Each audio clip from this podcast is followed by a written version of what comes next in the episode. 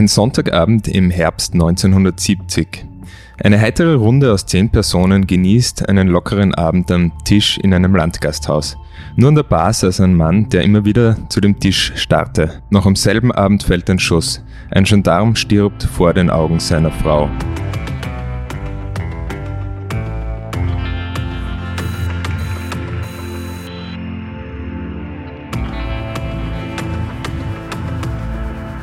Herzlich willkommen bei Delikt, dem Kriminalpodcast der kleinen Zeitung. Mein Name ist David Knees und ich freue mich, heute wieder Hans Breitecker zu begrüßen. Hallo Hans, wie geht's dir? Servus, mir geht's gut. Du hast ja nicht nur zu Hause eine Baustelle gerade, die Arbeit verursacht, sondern auch einige andere Projekte. Ja, ich habe ein paar andere Projekte. Ich habe jetzt relativ oft äh, bei ATV Aufnahmen mitgewirkt.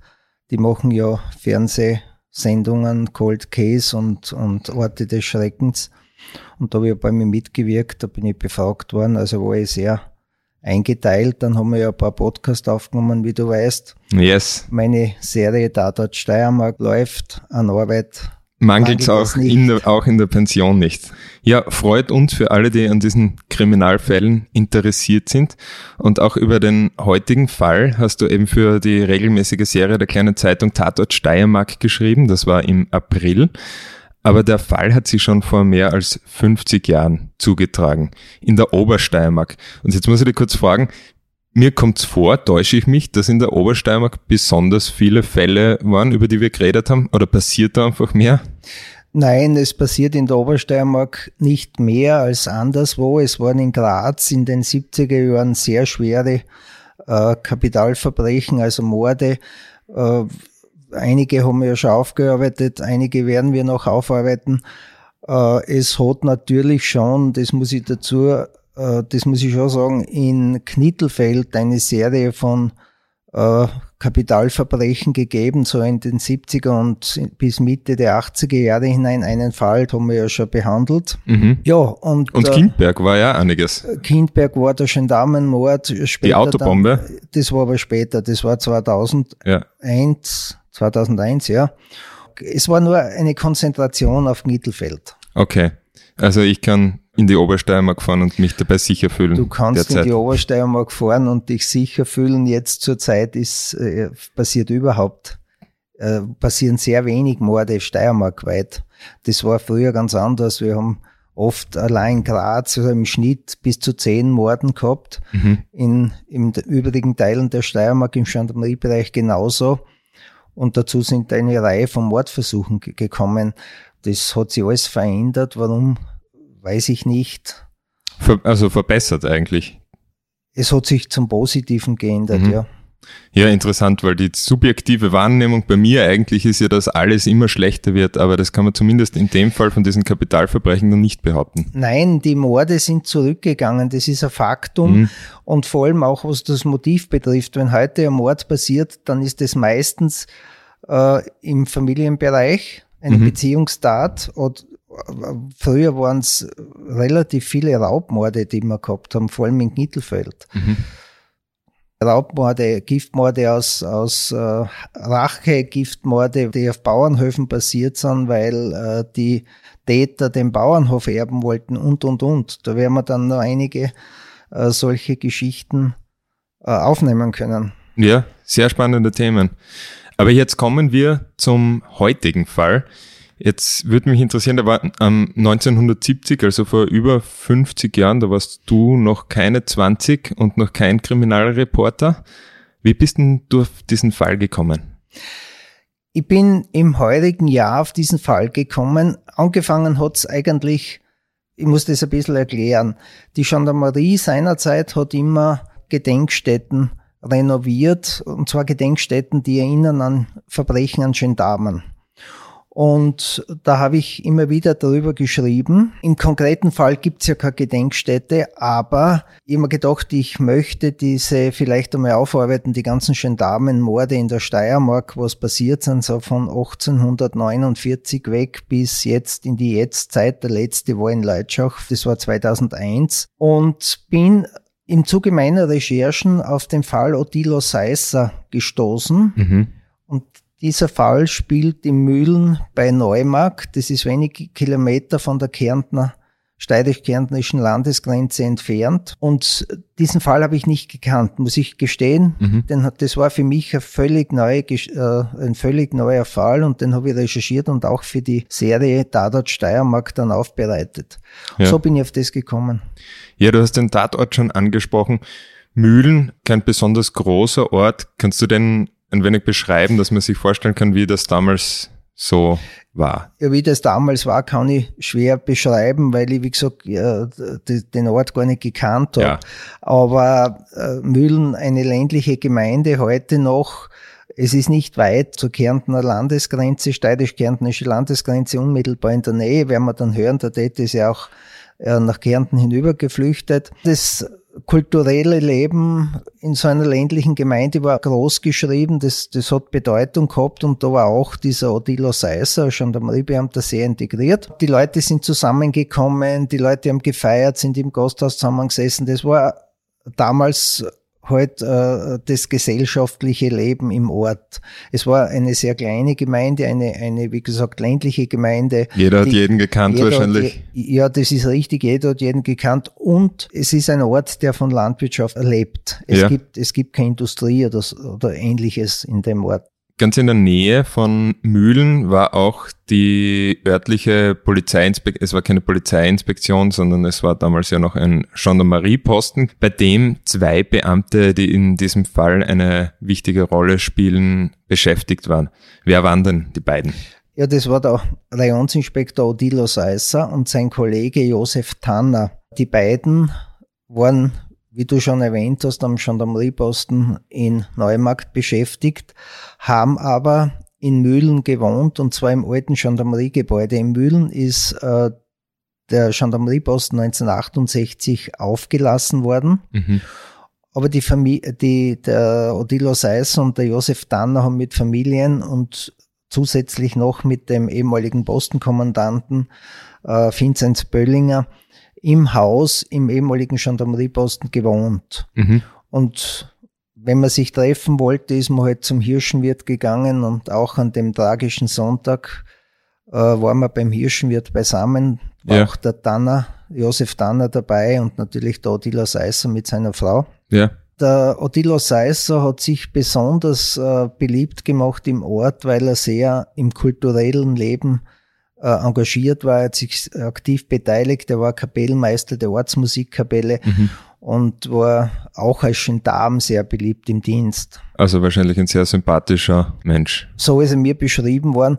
Äh, über den Josef Danner kann ich weniger sagen, da ist, ist weniger bekannt. Nur so viel, dass halt der Täter vorwiegend mit dem Josef Danner Probleme gehabt hat. Okay, dazu. Aber auf das kommen wir nur später. Jetzt kommen wir zum 15. November. Du hast es schon angesprochen, den Hirschenwirt, ein Landgasthaus, das es auch heute noch gibt. Ich hatte das vorher nachgeschaut. Das schaut aus wie ein sehr beliebtes Gasthaus. Beschreibe mal diesen Ort.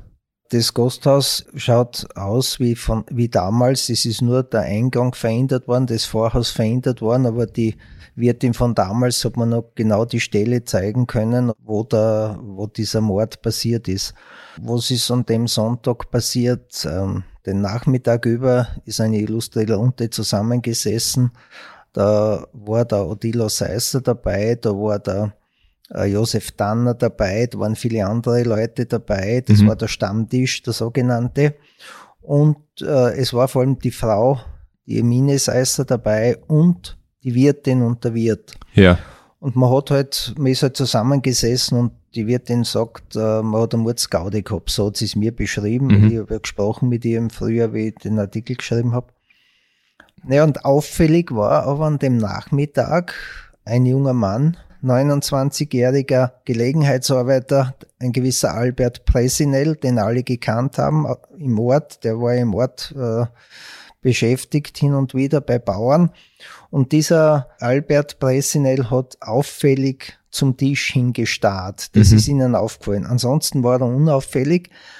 Ähm, er hat lediglich mit der Gendarmerie Probleme gehabt, weil er für sein Kind die Alimente nicht bezahlt hat. Und da hat ihn der Josef Danner einige Male festnehmen müssen auf über Gerichtsantrag. Mhm. Und der ist da ganz alleine an der Bar gesessen und hat einfach der, immer so, so rübergeblickt. Er ist an der Bar gesessen und hat hinübergeblickt.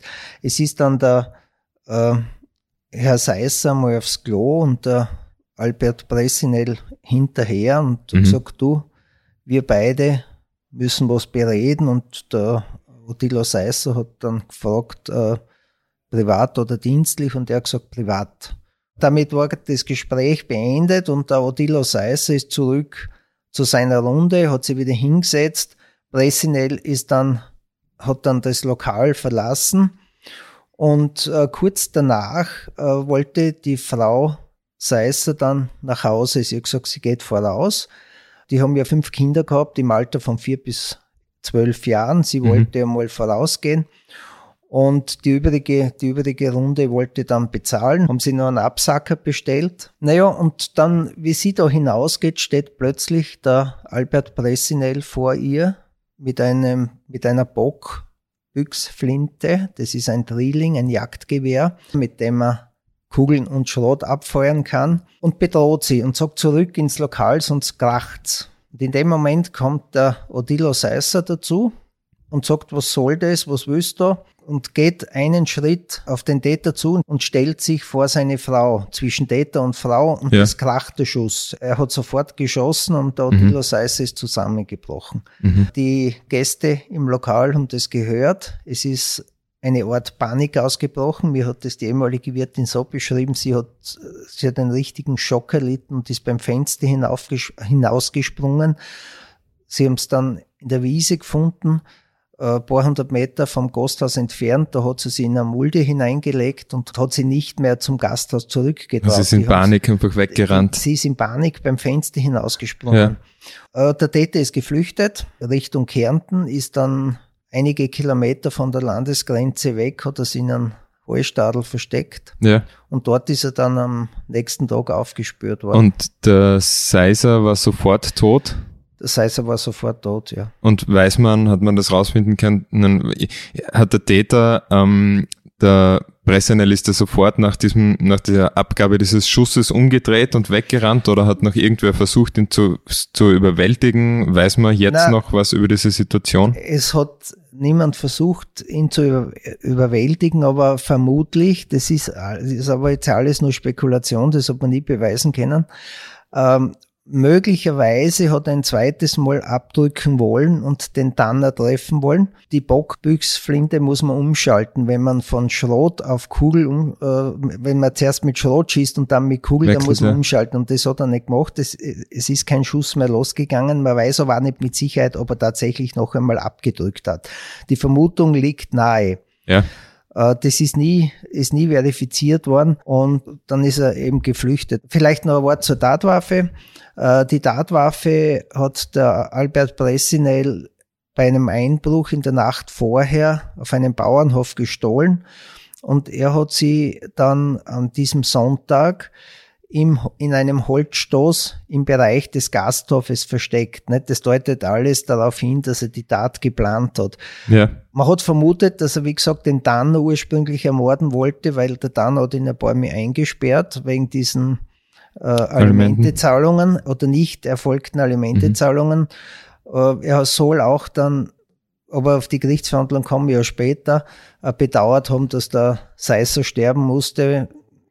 Ja, Genau, heißt ja eben der fünffache Familienvater war sofort tot und die beiden, eben der Täter, der Pressenel und der Odilo Seiser hatten ja eigentlich eine vernünftige und, und gute Gesprächsbasis. Also die sind ja eigentlich gut miteinander ausgekommen. Ja, er soll gesagt haben, bei der Festnahme, den Seiser wollte er gar nicht treffen. Allerdings hat er dann bei der Gerichtshandlung äh, bestritten, dass er überhaupt geschossen hat. Also das ist dann schon in Richtung Unfall gegangen. Ja. So war seine Version, aber das hat man ihn dann widerlegen können. Aber auf die Gerichtsverhandlung kommen wir später noch. Jedenfalls ist der Täter Albert Bressenel dann geflüchtet über die Kärntner Grenze, circa 20 Kilometer weg nach Gutaring in Kärnten. Wie, weiß man, wie er es dorthin geschafft hat? Ist er zu Fuß geflüchtet? Er ist oder? zu Fuß geflüchtet.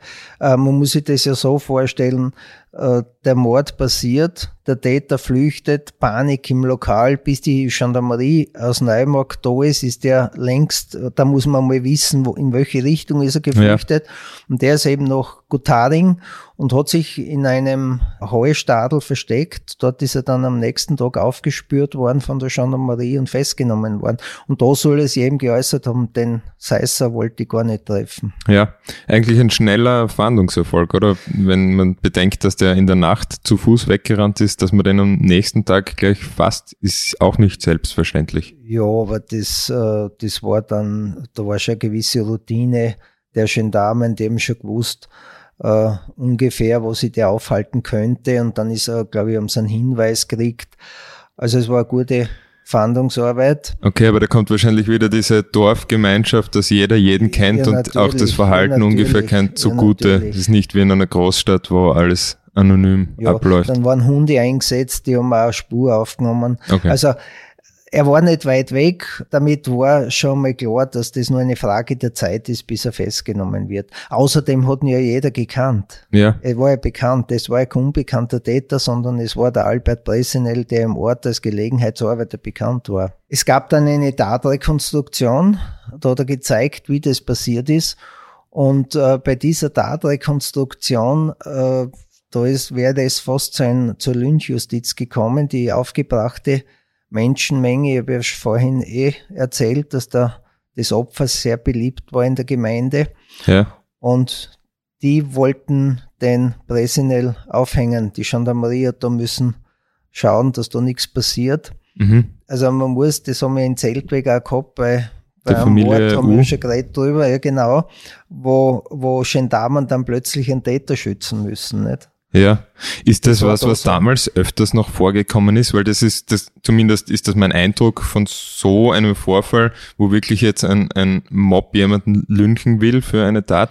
Von dem habe ich schon länger nichts mehr gehört, zumindest in Österreich. Äh, ich habe das schon erlebt, immer wieder bei früheren in der früheren Zeit, so in den, in den Ende der 70er, 80er Jahre auch noch, ich habe das in Knittelfeld einige Male erlebt, wo die Menschenmenge äh, geschrien hat, hängt es auf, hängt es auf. Das hat natürlich damit auch zu tun, dass heute gibt's das ja nicht mehr, dass die eine Tatrekonstruktion, das war ein mhm. Ereignis für die Bevölkerung. Die Bevölkerung, da waren Zuschauer da, da waren nicht nur Journalisten da, da waren ja. Zuschauer da.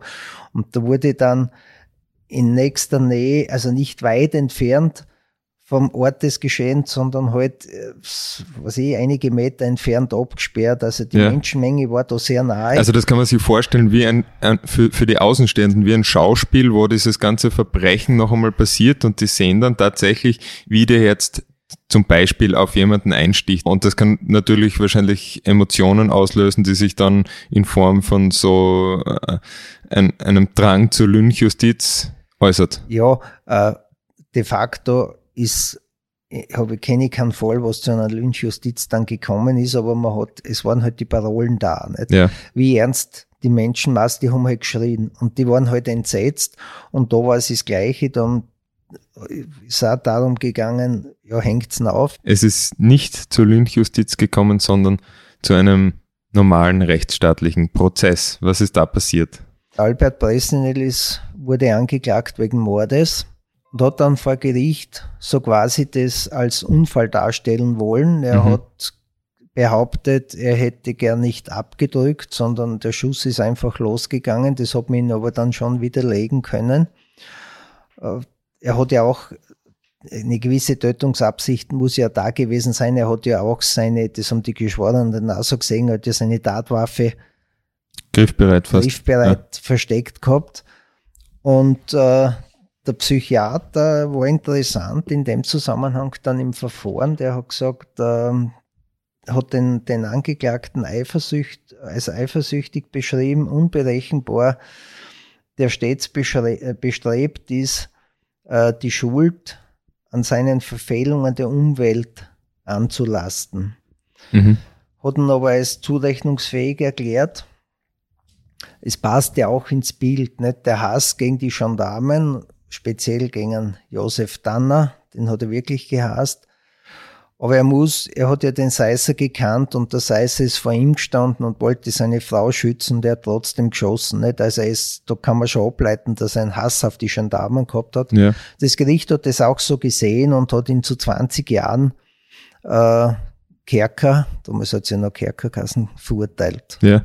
Und weißt du, hat er, wie er sich verteidigt hat, weil wenn er diesen Unfall argumentiert hat, muss er ja auch äh, versucht haben zu begründen, warum er mit dieser Waffe in das Lokal gegangen ist. Hat er dann einfach behauptet, er wollte ihn nur einschüchtern oder was Geringeres zugegeben? Nein, äh, man hat ihn dann äh, diesen, diese Unfallversion widerlegt. Das war dann eine klare Geschichte. Er, er ist nicht, er ist nicht, er konnte sich nicht, seinen Kopf nicht aus der Schlinge ziehen, sagen, ja. formulieren wir es einmal so. Okay. Ähm, er hat dann zugeben müssen, dass er das Gewehr ja gestohlen hat, um sich zu rächen an den Gendarmen oder an einem Gendarm, äh, mhm. wobei das nie ganz klar war, ist, wollte er wirklich nur, wollte er den Danner erschießen und hat halt geschossen, weil der falsche, zum falschen Zeitpunkt vor ihm gestanden ist. Ja. Äh, das ist, das ist nie, das ist so ein bisschen im Unklaren geblieben beim Prozess.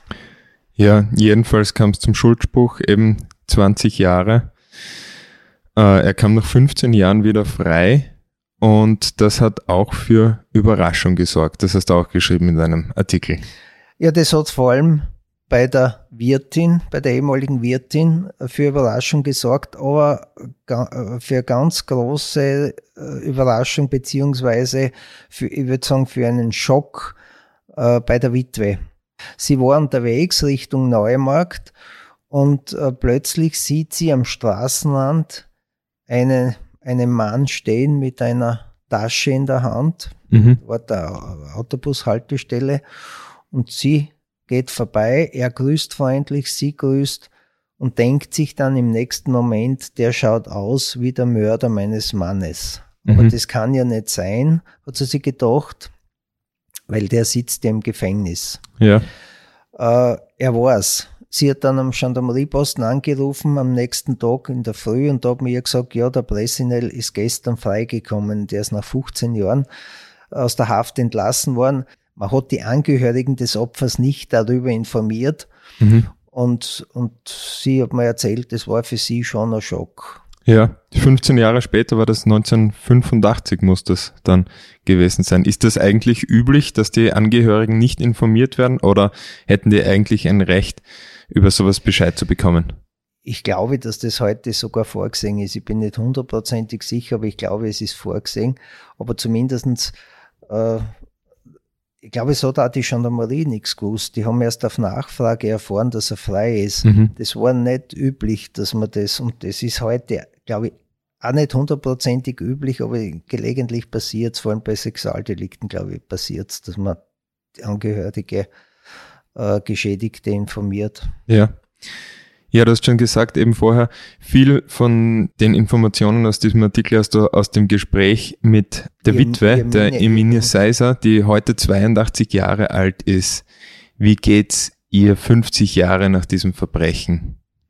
Ja, sie lebt äh, in einem Haus in Neumarkt inzwischen äh, und äh, hat sehr guten Kontakt mit ihren Kindern. Ich habe das und ihren Enkelkindern auch äh, nach 50 Jahren äh, verdaut hat sie alles noch nicht. Das ist klar, das kann man nicht vergessen.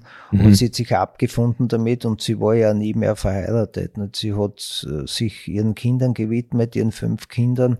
Der, der, den einen habe ich ja kennengelernt, den Michael, der ist Polizeibeamter mit Leib und Seele hat das aber nicht, den Beruf nicht deshalb ergriffen, weil sein Vater ermordet worden ist, sondern weil er, weil er das so wollte, weil der Polizeijob eben äh, ihn Spaß macht. Mhm. Ja. Mit der Wirtin hast du auch gesprochen? Ich habe mit der Wirtin gesprochen auch, ja. Und die hat mir, wie gesagt, den Tatort gezeigt und hat mir auch geschildert, wie sie da wie sie das erlebt hat und aus dem Fenster gesprungen ist. Und vielleicht noch einmal zurückkommen, wie, wie Bressinel oder zu dem Zeitpunkt, wo Bressinel entlassen worden ist, ist dann ist er sofort wieder nach Mühlen. Mhm. Und die hat es eben auch so erlebt, dass sie plötzlich hat sie gesagt, keiner hat was gewusst und plötzlich ist der Pressinell in der, vor dem Haus gesessen und hat aufs Haus geschaut, nicht? Ja. Das war für viele, glaube ich, nicht nur für die Wirtin und für die Frau vor allem eine Überraschung, aber ja. für die Frau war es, war es, für die, für die Witwe des Opfers war es sicher eine schockierende Geschichte, nicht? Wenn sie, wenn sie ohne Vorwarnung plötzlich den Mörder ihres Mannes sieht. Mhm. Ist der Mörder dann im Ort geblieben oder lebt der eigentlich noch? Weiß man was über den? Der, der Mörder hat dann in Kärnten gelebt, eine Zeit lang, in der Nähe der Landesgrenze und ist vor zwei oder drei Jahren jetzt, drei Jahre dürfte es her sein, gestorben. Mhm. Ja, lieber Hans, danke, dass du uns diesen Fall heute so ausführlich geschildert hast. Ich bedanke mich bei all unseren Zuhörerinnen und Zuhörern fürs Dabeisein bei Delikt, dem Kriminalpodcast der kleinen Zeitung. Falls ihr Feedback, Fragen, Anregungen oder Lob habt, könnt ihr mir gerne schreiben unter david.knes.kleinezeitung.at. Wie immer freue ich mich über gute Bewertungen auf den diversen Plattformen oder einen netten Kommentar auf zum Beispiel Apple Podcast geht das. Ich sag bis bald bei Delikt.